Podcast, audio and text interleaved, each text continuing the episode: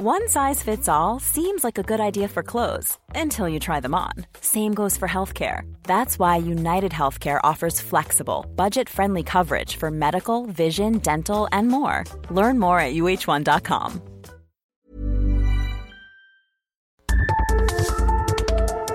Las coordenadas de la información. Con Alejandro Cacho.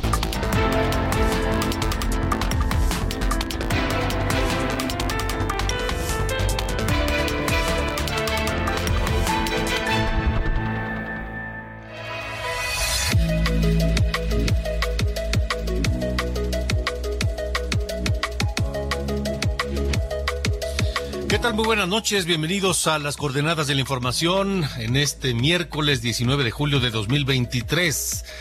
Gracias por acompañarnos en esta noche lluviosa y fresca, otra noche lluviosa y fresca en el Valle de México, pero no en todos lados está haciendo este clima. Hay temperaturas muy, muy calurosas y se esperan todavía más en eh, el norte del país, en el norte de la República y en los Estados Unidos. Por cierto, saludo a quienes nos escuchan a través de Now Media en eh, la Unión Americana, en los Estados Unidos, en distintas ciudades de aquel país. Un abrazo fuerte a toda la comunidad mexicana y a toda la comunidad hispana de los Estados Unidos. También un saludo a quienes nos siguen a través de la cadena nacional de Heraldo Radio en toda la República Mexicana. Gracias a todos por escucharnos, por acompañarnos, por estar cada noche en las coordenadas de la información para analizar, para comentar, para pues eh, debatir los temas, los temas importantes en la información. Esta noche, aquí en las coordenadas de la información, hablaremos, como les digo, del clima. En Texas, por ejemplo, temperaturas extremas en varios lugares de, del hemisferio norte. En Texas, el calor ha dejado al menos 13 personas muertas. 19 días consecutivos en Phoenix, Arizona, se superan los 40 grados Celsius, los 109 grados Fahrenheit. Esto bate un récord que no estaba que estaba vigente desde 1974 y esto se debe a un domo de calor que afecta al suroeste de Estados Unidos y al norte de México donde también se reportan temperaturas de cerca de 45 grados y más en algunos lugares. Pero ¿qué es este domo de calor? ¿Cuánto tiempo más seguirá afectando, insisto, el suroeste de Estados Unidos y el norte de México? Lo estaremos platicando esta noche con la meteoróloga Mónica Jiménez del Servicio Meteorológico Nacional.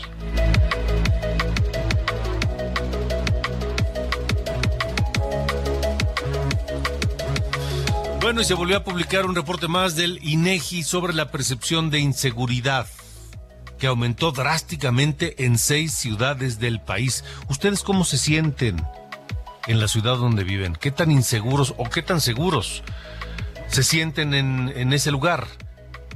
Yo los leo en mi WhatsApp, el 55 45 40 89 16. Repito, 55 45 40 89 16. O también en, en mis redes sociales, en todas me pueden encontrar como arroba cacho periodista. ¿Cómo se sienten? ¿Qué tal, eh, qué tan inseguros o seguros se sienten donde viven? Platicaremos del tema con Lilian Chapa Colofón, experta en políticas e instituciones de seguridad en el World Justice Project México, esta noche aquí en las coordenadas de la información.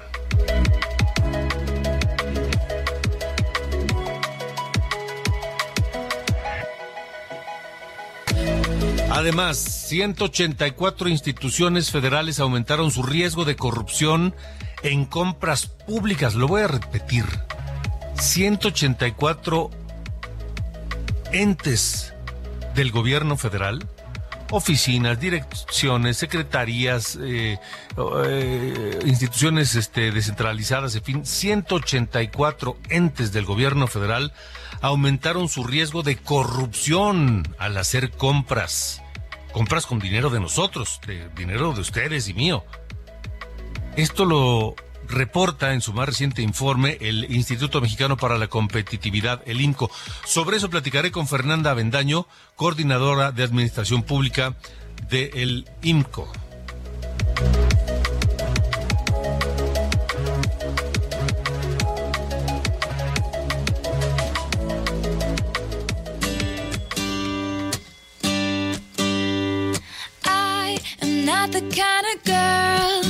Who should be rudely barging in on a white veil occasion, but you are not the kind of boy who should be marrying the wrong girl. I sneak in and see your friends and her snotty little family all dressed in pastel, and she is yelling estás, mi querido Ángel Arellano? Buenas noches. Hola, ¿cómo estás Alejandro? Pues aquí escuchando a Taylor Swift, esta canción llamada Speak Now. Y pues sigue rompiendo récords esta mujer exitosísima. Fíjate que esta canción está en el número uno de ventas del Reino Unido. Pero además, Taylor Swift en las últimas semanas ha ido acumulando triunfos. Tiene cuatro álbumes eh, simultáneamente en la lista de Billboard en los primeros lugares.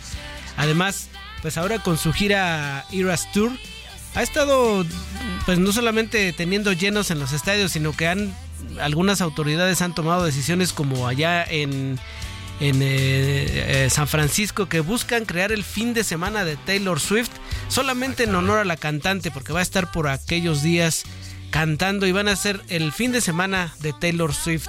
Así que pues no nada más es en la música, también fíjate que dice la Fed, allá de, la, de Estados Unidos, que el Eras Tour está llegando pues a, a ser ya una fuerza que impulsa la economía de los Estados Unidos por la cantidad de gente que, pues, o, o más bien en la cantidad de dinero que mueve en estos espectáculos. ¿Qué te parece, Alejandro? Pues interesante. Yo no sé de otro, de otro, de otro caso como este donde piensan declarar, ¿qué decías? El fin de semana de Taylor Fin de Swift. semana. Y no solamente San Francisco, ya han sido cuando menos cuatro ciudades ahí, el- por ahí leí una nota hace unos días, que le dedican el, el- el- pues, los días especiales a es como todo un acontecimiento, haz de cuenta como si fuera Navidad, todo el mundo anda ahí con alusión a, a Taylor Swift y también esto que dice la, la Reserva de Estados Unidos, la Fed, que pues está haciendo un fenómeno no solamente musical, sino también económico en la economía sí, más grande de- del, del mundo. ¿Qué te parece? ¿Es canadiense esta muchacha? Eh, ay, me agarraste en curva. No, creo que es de Estados Unidos. Ahorita te, te investigo, pero. Ahorita vemos, bueno. Ahorita. Porque sí me parece, digo, dicho por eh, esto que asegura la, la, la Reserva de Estados Unidos, eh, del fenómeno económico que ha significado eh, pues el trabajo de, de esta mujer, ¿no? sus, sus conciertos, quiero pensar en primer lugar. Sí, mira, ella, ella nació en West Reading, allá en Pensilvania. Ah, en Pensilvania. 13 de diciembre de 1989, tiene 33 años. Ok. Uy, a los 33 años, ¿qué estaba haciendo? Dinero como Taylor Swift no creo, pero este andaba en otra cosa, seguramente. Muy bien, muy bien. De acuerdo, Ángel, Bueno, gracias. Gracias. Saludos. Bye.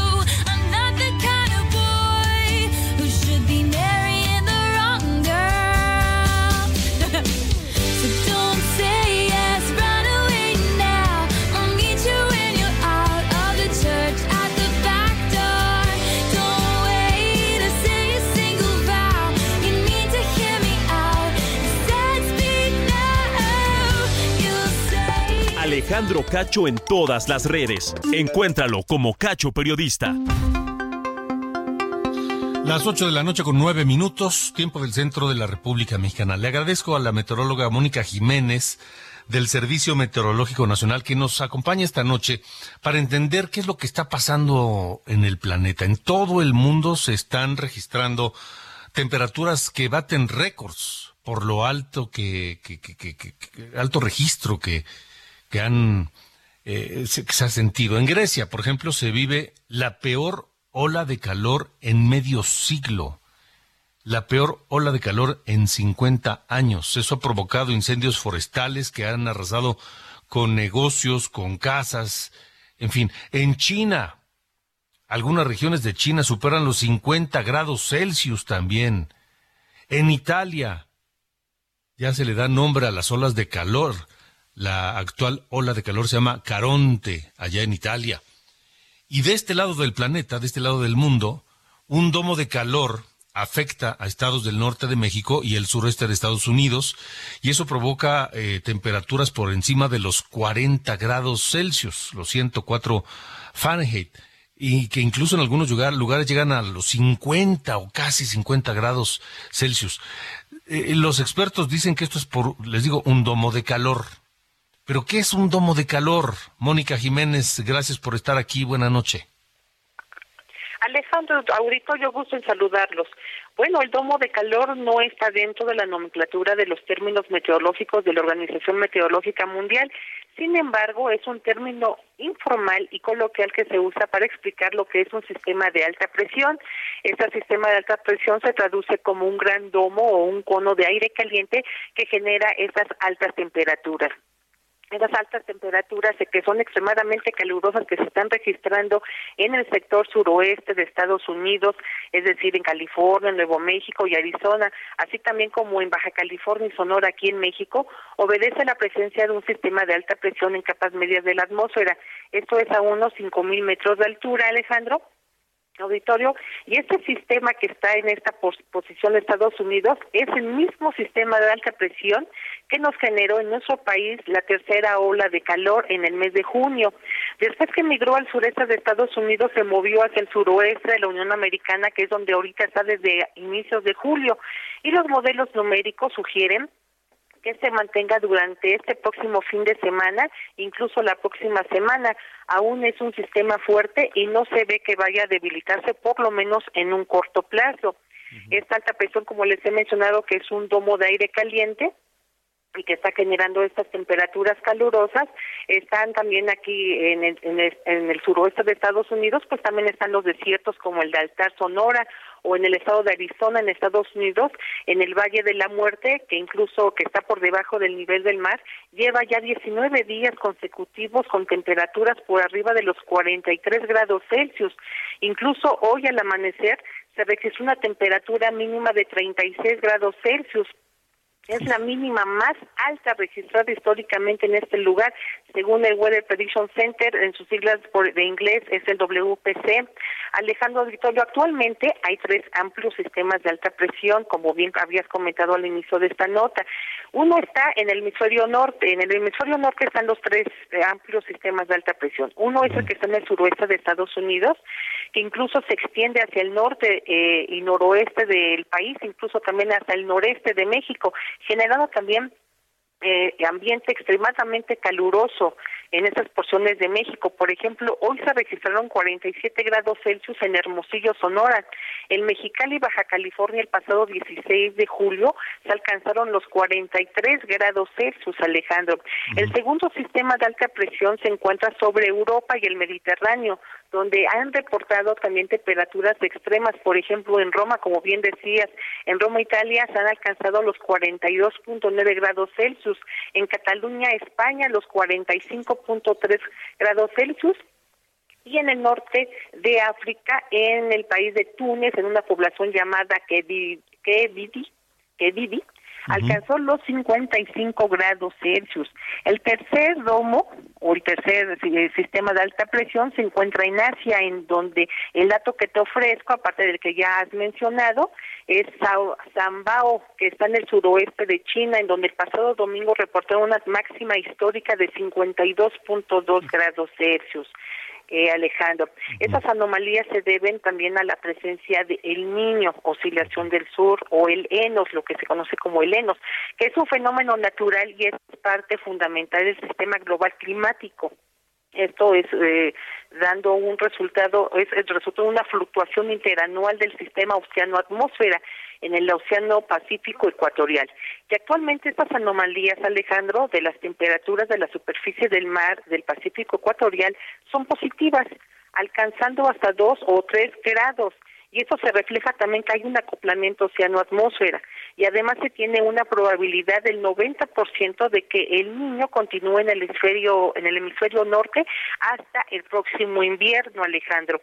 Ahora bien, ¿Qué pasaría bajo este escenario si continúa de esta manera el niño, que actualmente se podría decir que es moderado, pero va hacia, eh, se está previendo que sea incluso un niño fuerte? ¿Qué pasaría? Bueno, nuestra experiencia de inviernos niño en México sí tiene los inviernos crudos, por lo menos en el sector noroeste, norte y noreste de México, se han tenido, eh, pues, nevadas copiosas. Por ejemplo, en el año 2016 en este, eh, hubo un niño y ese 2016 eh, incluso el vórtice polar migró más al sur de su posición normal y esto trajo consigo fuertes y prolongadas nevadas en Baja California, incluso en las sierras de Sonora y Chihuahua y también nevó en el occidente del país.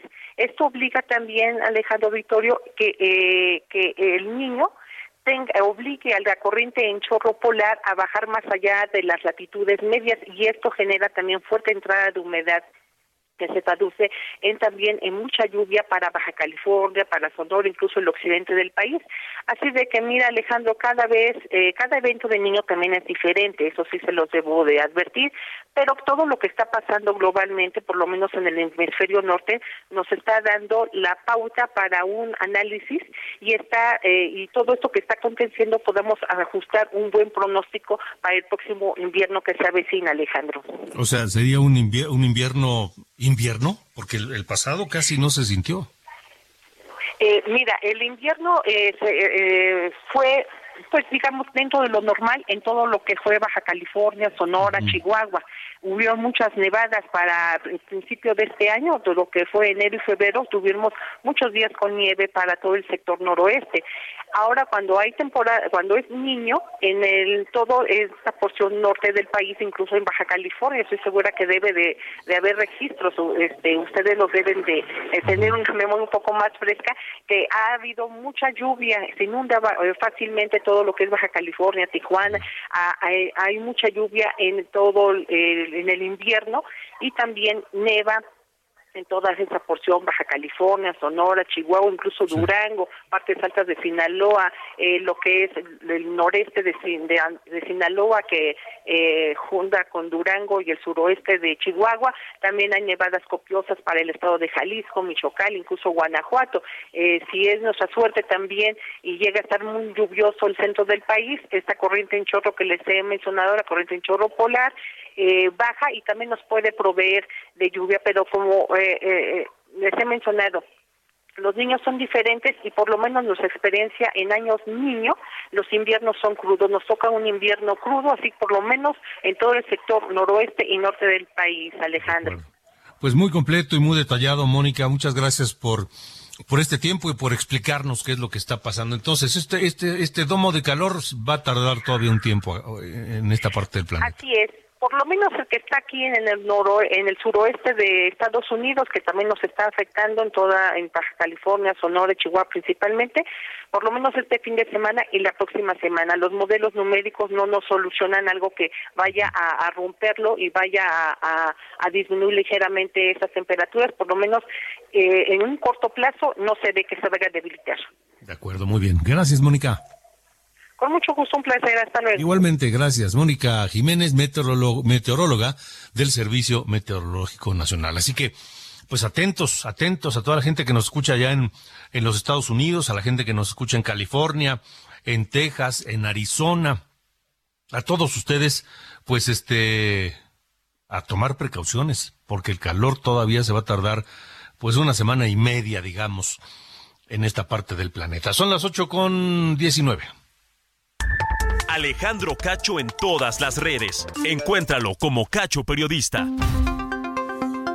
Y mientras en algunos lugares el calor está que pela, en otros eh, las lluvias están fuertes.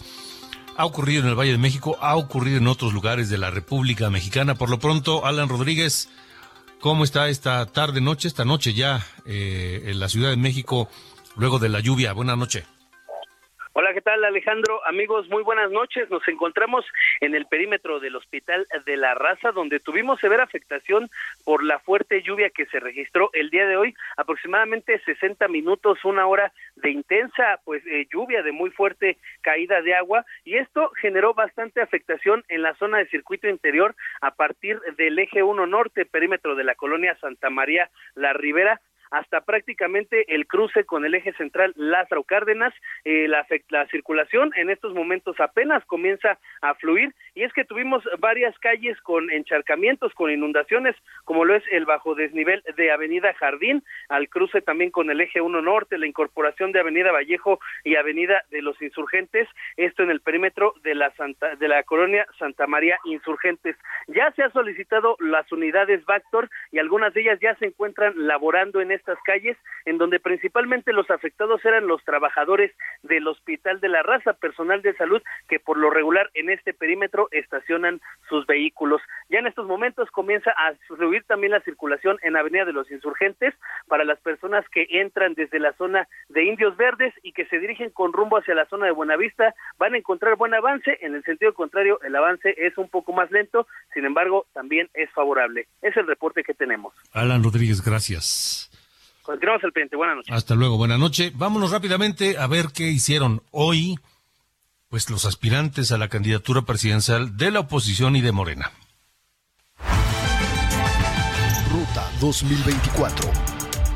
En el día 31 de 70 de las giras de los aspirantes de Morena a la presidencia, Marcelo Ebrard llegó a Querétaro para seguir con la presentación del Plan Ángel e invitó a la senadora panista Xochil Gálvez a debatir sobre seguridad y otros temas. Entonces, con Sochi, si ella resulta ser la candidata del frente que representa, eh, pues vamos a debatir, claro que sí, con respeto. Gerardo Fernández Noroña también habló de Xochil Gálvez y criticó los contratos que tienen sus empresas con el gobierno federal. En Tamaulipas, Ricardo Monreal acusó que hay favoritos en Morena debido a la cantidad de espectaculares que tienen sus compañeros en varios puntos del país. Hay favoritos dentro del mismo partido.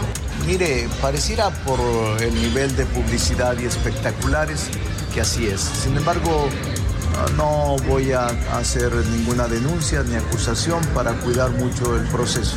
Claudia Sheinbaum viajó a San Luis Potosí, donde platicó sobre los logros de la cuarta transformación en materia de inversiones con empresarios de la región. Adán Augusto López continúa en Quintana Roo, donde informó que lleva en total 77 asambleas en 27 estados. Manuel Velasco del Partido Verde llegó a Sinaloa para dar una asamblea informativa con simpatizantes en el Salón Vía Esperanza. En la oposición, Enrique de la Madrid dejó en claro que no declinará a favor de Xochitl Gálvez y seguirá hasta el final en la contienda del Frente Amplio por México. Sí, o sea, pues, ¿por qué voy- por qué- primero, ¿por qué me voy a bajar? Segundo, porque aquí de lo que se trata es que logremos saber hasta el final quién es la persona más competitiva y más competente. Si fuera ella hasta el final, pues, tendrá mi apoyo, pero si no fuera, pues será al revés. Xochitl Gálvez visitó Morelos, donde habló sobre los ataques que ha recibido por parte del presidente Andrés Manuel López Obrador y aseguró que no le tiene miedo. Sí creo que estamos en un país donde todo el mundo le tiene miedo al presidente, donde todo el mundo sabe que el presidente se puede meter a su vida, a sus estados de cuenta, a sus estados financieros. De verdad que se requieren muchos caballos, como los que yo tengo, para enfrentar a un hombre tan poderoso. ¿No tienes miedo? ¿Sabes por qué no tengo miedo? Porque sé que no tengo nada indebido en la vida. Por su parte, Santiago Krill compartió un video sobre el inicio de su vida pública y su primer cargo como consejero ciudadano del entonces IFE. Esta fue la actividad de los precandidatos a la presidencia. Bueno, gracias Iván. Déjenme contarles nada más el último tweet o el más reciente tweet de Xochitl Galvez. Tiene eh, una hora que lo, que lo subió a, su cuenta, a su cuenta de Twitter, y el, el tweet, déjenme decir, ya, ya lo perdí, déjenme ir rápidamente otra vez con él. El tweet se llama La señora X. Y la señora X, o sea, es Xochitl Gálvez, porque ya, ya ven ustedes que así lo, así la mencionaron hoy en la conferencia de Palacio Nacional, porque como ya no la quieren mencionar por su nombre, pues ya le pusieron un apodo, la señora X. Y la señora X sale en este tuit con lentes oscuros y ataviada como si fuera Matrix, y dice el texto, a la señora, a la hashtag señora X, el hashtag señor PG, le hace lo que el viento a Juárez. Tiene 234 mil reproducciones ese tweet, que repito, lo subió a las 6 de la tarde con 27 minutos, seis y media. 3.635 retweets, 11.000.7 me gusta y 234 mil reproducciones. La señora X contra el señor PG. Vámonos a la pausa, seguimos. Vamos a hablar en un instante más de cómo pues el riesgo de corrupción en distintos organismos de la 4T. Regresamos.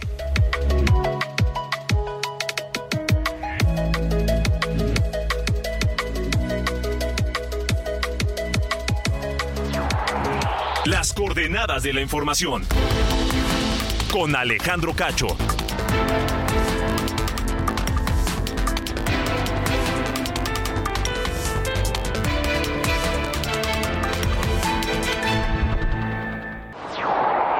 Las coordenadas de la información. Con Alejandro Cacho.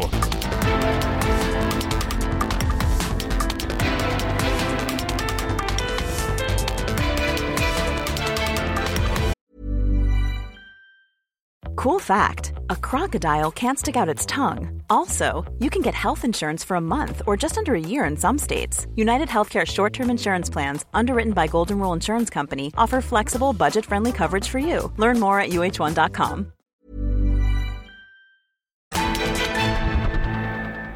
Toma un minuto y piensa en tu momento favorito. Esas vacaciones en familia, por ejemplo. Ahora piensa en las empresas y en los empleos que hay detrás. El de Juan que conduce autobuses. El de Mari que trabaja en el restaurante. Empresarios y colaboradores trabajamos para que a todos nos vaya mejor. CIRT, Radio y Televisión Mexicanas. Voz de las empresas. Consejo de la Comunicación. started off so well. Said we made a perfect pair.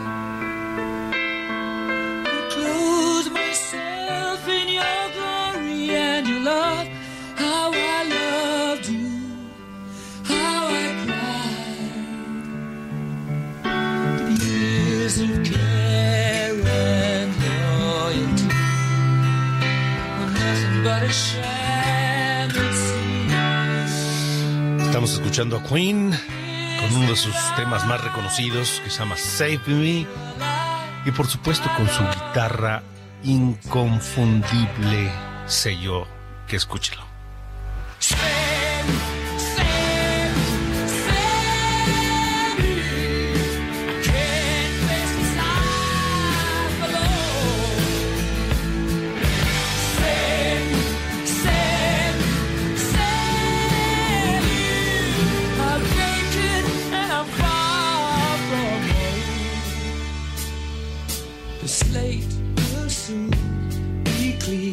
Save Me es un tema compuesto por Brian May, este icónico cofundador, compositor y el guitarrista de Queen, que está cumpliendo 76 años el día de hoy.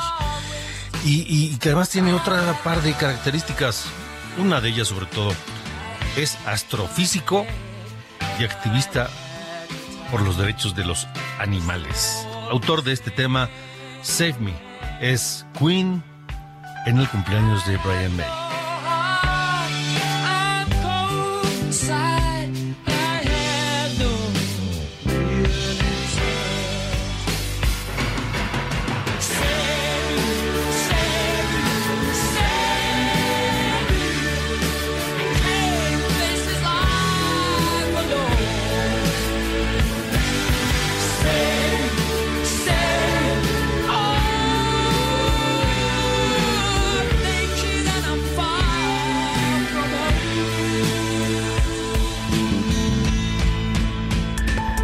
Alejandro Cacho en todas las redes. Encuéntralo como Cacho Periodista. Buenas noches, soy Diana Bautista y les saludo con el resumen de noticias. Presidente Andrés Manuel López Obrador presentó una nueva sección en su conferencia matutina llamada No lo digo yo, en la que expondrá declaraciones de políticos de oposición tratando de evadir la orden del INE de no hablar del proceso electoral de 2024 ni de los aspirantes presidenciales. La presentadora de la sección ¿Quién es quién en las mentiras, Elizabeth García Vilchis, también evadió la orden del INE y se refirió a la panista Xochil Gálvez como la señora X para acusar que las encuestas que la ponen por los cielos son una estrategia publicitaria. La Interpol emitió una ficha roja contra la esposa y hermanos del exsecretario de Seguridad, Genaro García Luna, detenido y declarado culpable por tráfico de cocaína en Estados Unidos. La Fiscalía General de la República los relaciona con una red de corrupción. Mientras tanto, son tres las órdenes de aprehensión contra Genaro García Luna por su participación en el operativo Rápido y Furioso, daño patrimonial y contratos ilegales. La Semarnat instruyó a Pemex a supervisar las actividades de contención y limpieza tras el derrame de petróleo en los campos Ekbalam, en la sonda de Campeche.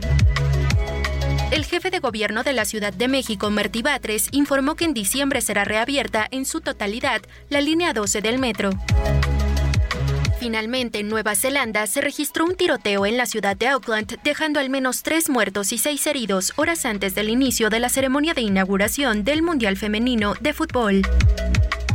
Estas fueron las noticias de este miércoles. Buenas noches. Bueno, y en más información, cuando son las 8.35, les eh, cuento que en San Luis Potosí se llevó a cabo la vigésimo séptima Asamblea Plenaria Nacional de Secretarios de Seguridad.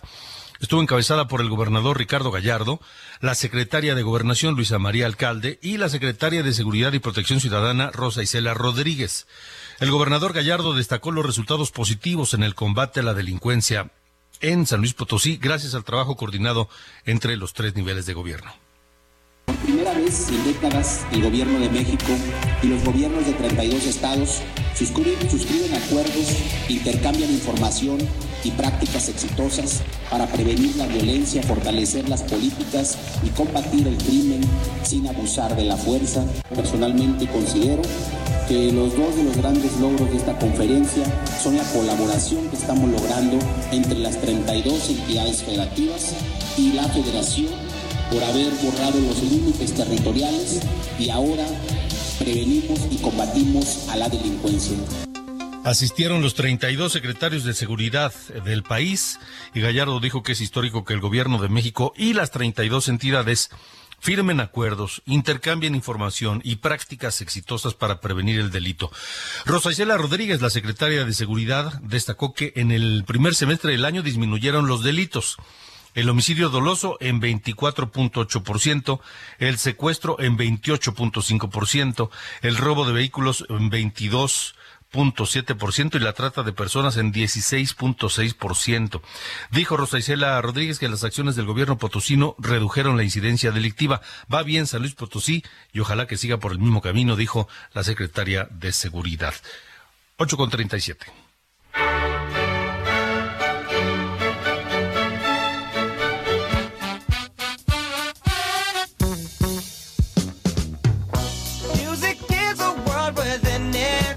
querido Carlos Allende, ¿cómo estás? Todo bien, señor Cacho. Eh, y bien, ¿saben ustedes por las eh, veces que he estado aquí platicándoles que no, yo no, en lo personal no soy muy fan de eh, la Fiscalía de la República? Y hoy se da una noticia que un poco pues, medio confirma, ¿no? Este, esta suspicacia que llego a tener eh, frente a la gente que trabaja ahí. Digo, no hay nada en contra de ellos, seguramente hay eh, gente muy capaz, ¿no? Y que están ahí chambeando, dando lo mejor de sí.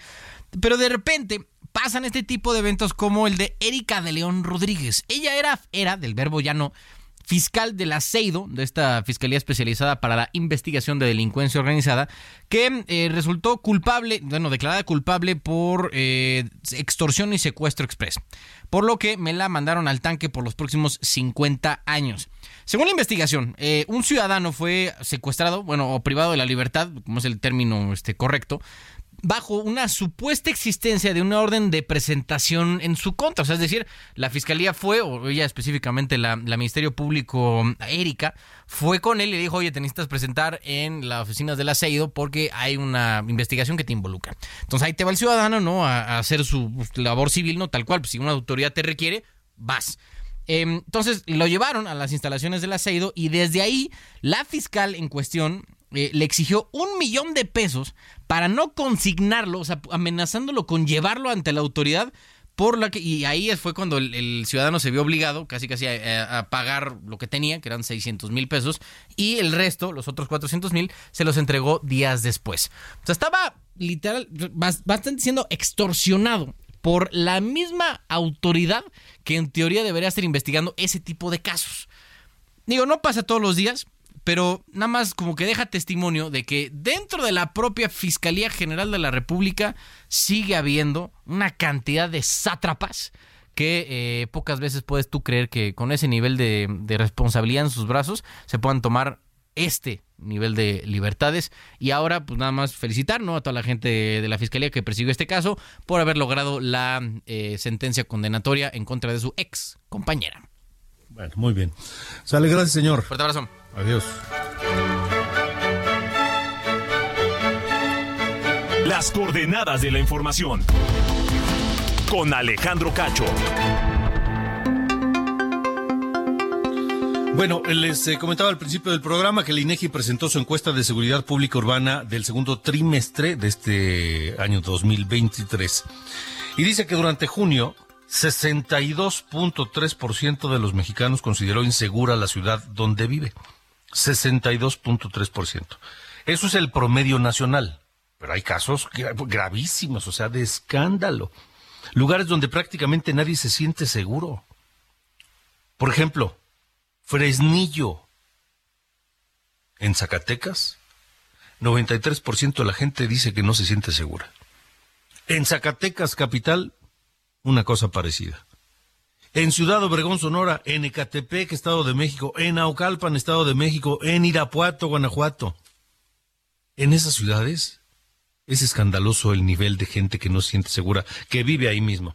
Mientras, la percepción de seguridad aumentó drásticamente en Nuevo Laredo y en Reynosa.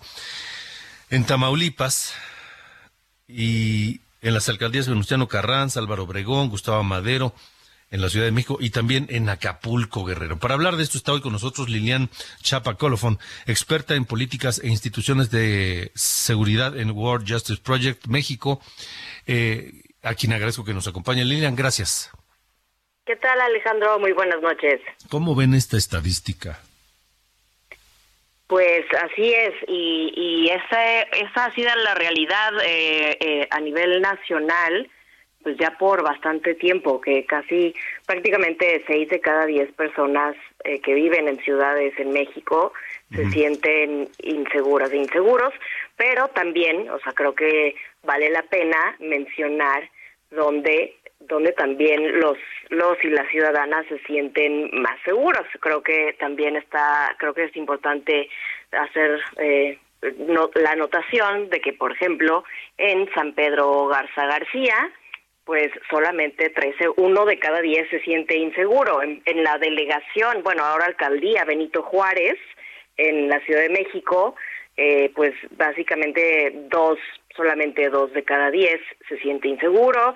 Eh, Piedras Negras, eh, Coahuila también tiene un, un muy buen dato y, y pues en la Ciudad de México también, en Coajimalpa de Morelos, en Saltillo y en Tampico. O sea, fíjate cómo eh, es tienes en un mismo estado, eh, por ejemplo en Tamaulipas, eh, las ciudades donde incrementó más la percepción de, inseguridad, como ya las mencionabas Alejandro, pero también tienes una, una ciudad que es Tampico, que está al sur, a diferencia de, de las de Reynosa y de Nuevo Laredo, que están en la frontera con Estados Unidos y que es en una, una zona pues clave para el tráfico de drogas y de personas indocumentadas, etcétera, y, en Tampico, por ejemplo, al sur de la entidad, de la misma entidad, tienes una percepción mucho mejor.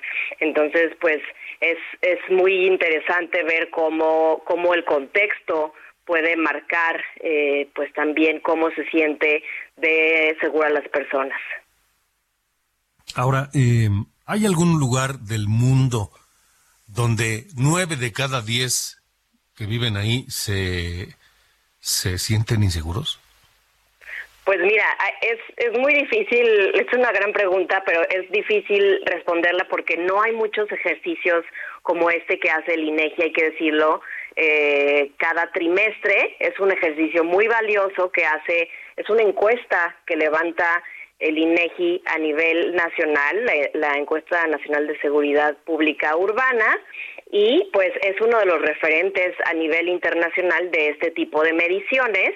Normalmente eh, se hacen este tipo de ejercicios, pero a nivel nacional y a nivel eh, estatal, pero aquí tenemos un- una gran ventaja de que el equipo técnico de INEGI ha, de- ha diseñado pues el muestreo de manera que se puede saber, se puede hacer un zoom, digamos, a, a este tipo de información a nivel zona urbana y entonces podemos tener datos también tan interesantes como este otro, eh, pues Alejandro, de pues este del porcentaje de personas que tuvieron, por ejemplo, una interacción con la policía, cuántas de ellas reportaron haber eh, pues experimentado un acto de corrupción en el primer semestre del año. Y pues des- yo creo que hay que destacar eh, ciudades que tienen un alto porcentaje de personas en este escenario, por ejemplo, en eh, la delegación Coyoacán, 60% de las personas que tuvieron una interacción con la policía reportan que fueron víctimas o que estuvieron involucradas en un hecho en el que hubo corrupción con la policía. Eh, y y en, en, por ejemplo, en Miguel Hidalgo, eh, la alcaldía baja a 25%. También tenemos otros otros lugares, por ejemplo en Cuautitlán Izcalli, en el Estado de México, donde básicamente seis de cada diez personas que tuvieron la interacción con un policía, eh, pues eh, reportaron que fueron eh, objeto de corrupción. También en Cancún, el porcentaje básicamente la mitad. Chetumal, Tapachula, en Tlaquepaque, Jalisco, en fin. Entonces tenemos eh, aquí una muy buena medición y yo creo que es muy importante que pues quienes gobiernan, las personas que son presidentes o presidentas municipales y por supuesto secretarios y secretarias de seguridad estén al pendiente de, de estas mediciones para pues ahora sí que saber en dónde le duele a las instituciones de seguridad pública y hacer un monitoreo trimestral que, que me parece excelente y muy importante con información de muy alta calidad del INEGI. Sí. Ahora, ¿ha, ha servido de algo? Ustedes ahí en eh, World Justice Project han, han, han detectado que este valiosísimo instrumento del INEGI haya sido aprovechado por las autoridades para, para pues hacer que esa percepción cada vez sea menos grave, menos mala. Pues mira, fíjate que, que sí hemos detectado, eh, y eh, lo puedes ver también incluso en redes sociales, que hay eh, entre cada vez más ciudades una especie de competencia, y es una competencia muy positiva, de, por ejemplo, eh, que un, pre- un secretario de seguridad en Morelia o un secretario de seguridad incluso, por ejemplo, en Ciudad Nezahualcóyotl o en Atizapán, en el Estado de México, pues están, pre- o sea, están al pendiente de esos resultados y presumen, así de, pues nuestra percepción de seguridad en nuestra ciudad eh, se sostiene mejorando y, y yo creo que eso es un muy buen incentivo, o sea, que, que los este, las ciudades compitan entre sí en mejoras. Por ejemplo, yo te puedo decir que, que Ciudad Mesa, en estas mediciones sobre qué tanto confía la ciudadanía, por ejemplo, en la policía, sí ha, ha registrado mejoras en los últimos, al menos en los últimos siete años, mejoras sostenidas de más de 15%. Y, y entonces, eh, hoy tenemos que el porcentaje que de las todas las policías que se miden en el en este ejercicio, pues Nesa, Ciudad Nesa es de las de las que reporta un porcentaje, digamos, menor de corrupción eh, por parte de, de la ciudadanía. Entonces, yo creo que sí, o sea, sí, sí te puedo decir que es un instrumento que genera eh, competitividad positiva entre, entre secretarios y secretarias de seguridad y que eso sin duda es, es algo bueno, es el tipo de competencia que queremos eh, eh, para las ciudades. Pues ojalá que los resultados sean mejores y, y- y más rápidos y, y más generalizados De en el país. ¿no? Lilian Chapa, gracias por haber estado con nosotros. ¿De qué, Alejandro? Muy buenas noches. Hasta luego, buenas noches. Vamos ahora rápidamente con eh, el Instituto Mexicano de la Competitividad que presentó su índice de riesgos de corrupción 2023. Esto es, las prácticas de riesgo de corrupción en las compras que hace el gobierno federal. Y la estadística ah, no es muy halagüeña. Fernanda Vendaño, coordinadora de Administración Pública del IMCO, gracias como por estar aquí. Buenas noches. Hola, buenas noches, Alejandro. Este, 184 entes del gobierno federal, ¿qué? Según lo que ustedes de- de- encontraron. Pues 184 instituciones, 71% de la Administración Pública Federal aumentó su puntaje de riesgos en compras públicas, el puntaje que medimos como el índice de riesgos de corrupción, por tres principales razones. Falta de competencia, falta de transparencia e incumplimiento de la ley, ley de contrataciones, requisitos que están establecidos en estas leyes y que una vez que hay una un obstáculo o varios obstáculos a estos ejes, entonces aumenta el riesgo de corrupción. Y entre 2021 y 2022 vemos que 184 instituciones lo hicieron, unas más que otras, por supuesto, pero que se debe a estos tres principios y que afecta no solo el uso eficiente de los recursos, pero también aumentar los riesgos de irregularidades o ya de actos de corrupción. ¿Cómo, cómo, cómo podemos entender esto de los riesgos de corrupción? ¿Cómo- cómo- para que lo entendamos quienes no estamos familiarizados. Pues, lo- medimos el, el riesgo básicamente como la probabilidad de que una práctica suceda dependiendo el volumen del gasto y también la la repetición. Entonces, si una institución que gasta miles de millones de pesos, como déjame ponerte un ejemplo, Birmex, Laboratorios Biológicos y Reactivos de México, además de gastar una gran cantidad de recursos en procesos que limitan o eliminan la competencia, también se suman prácticas que obstaculizan la documentación completa porque no se publica o hay plazos tardíos de registro de información. Cuando estas prácticas son repetitivas y al mismo tiempo involucran una gran cantidad de recursos, el riesgo aumenta, las bajas aumentan y, si- y si no las identificamos, si no las monitoreamos, podrían después convertirse en alguna irregularidad, como hemos visto cientos en escándalos de corrupción que empezaron con una compra pública o un proce- o varios procesos de compra pública que no fueron realizados de la mejor manera o siquiera bien planeados. Además de Birmex, ¿qué otro ente del gobierno federal está en este eh, alto riesgo de corrupción? Pues si tomamos a, la- las instituciones que más gastan, que pues suelen ser las, que, las donde hay que poner el foco, Birmex es la primera posición, el puerto Salina Cruz es la segunda posición, el puerto Salina Cruz que se encarga de ciertas obras en el sur del país, en el sureste del país, la Secretaría de Marina en la tercera posición y le siguen algunas otras instituciones que seguramente no nos sorprenderá como Diconsa y Liconsa que todavía tienen estos puntajes altos desde hace varios años, pero sobre todo en 2022, en buena medida por la falta de competencia, pero que hemos visto que ya no es, es falta de competencia, falta de participación de proveedores, sino también ya irregularidades en los procesos de contratación.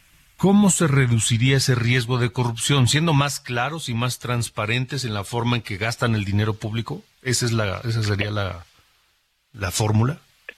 Sí, esa sin duda sería la primera. Ya, ya lo mínimo es cumplir con lo que está establecido en la ley, que se debe publicar, que se debe registrar, pero también hay otros elementos un poquito pues más preocupantes que es si hay, por ejemplo, prácticas de proveedores de riesgo todavía, si no se hace una investigación adecuada de cuáles son los proveedores que pueden surtir y dar la mejor calidad, difícilmente podremos ver un aumento en, en la efi- eficiencia de estas de estos procesos. Entonces también es asegurar una buena investigación previo a la contratación y, por supuesto, publicación de la misma una vez que suceda.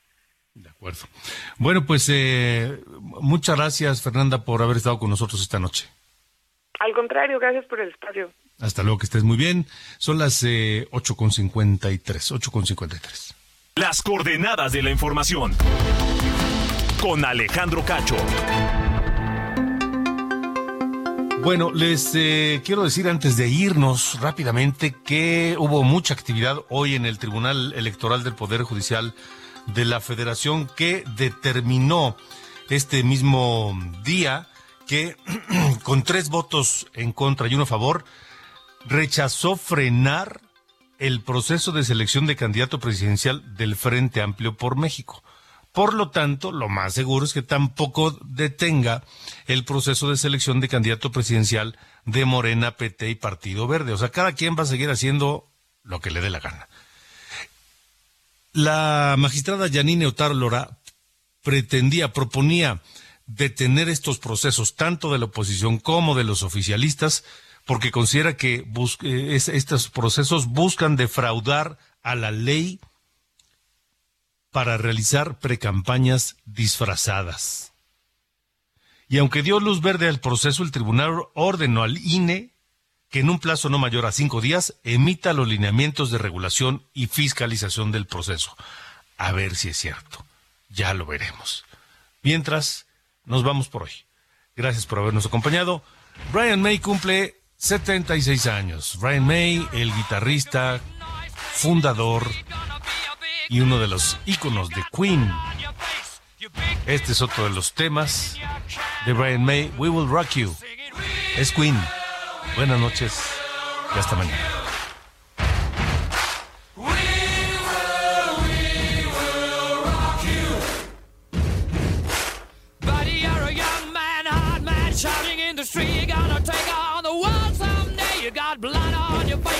Big disgrace, waving your banner all over the place. We will, we will rock you. Sing it out. We will, we will rock you. Buddy, you're an old man, poor man, pleading with your eyes, gonna make you some Esto fue Las Coordenadas de la Información con Alejandro Cacho.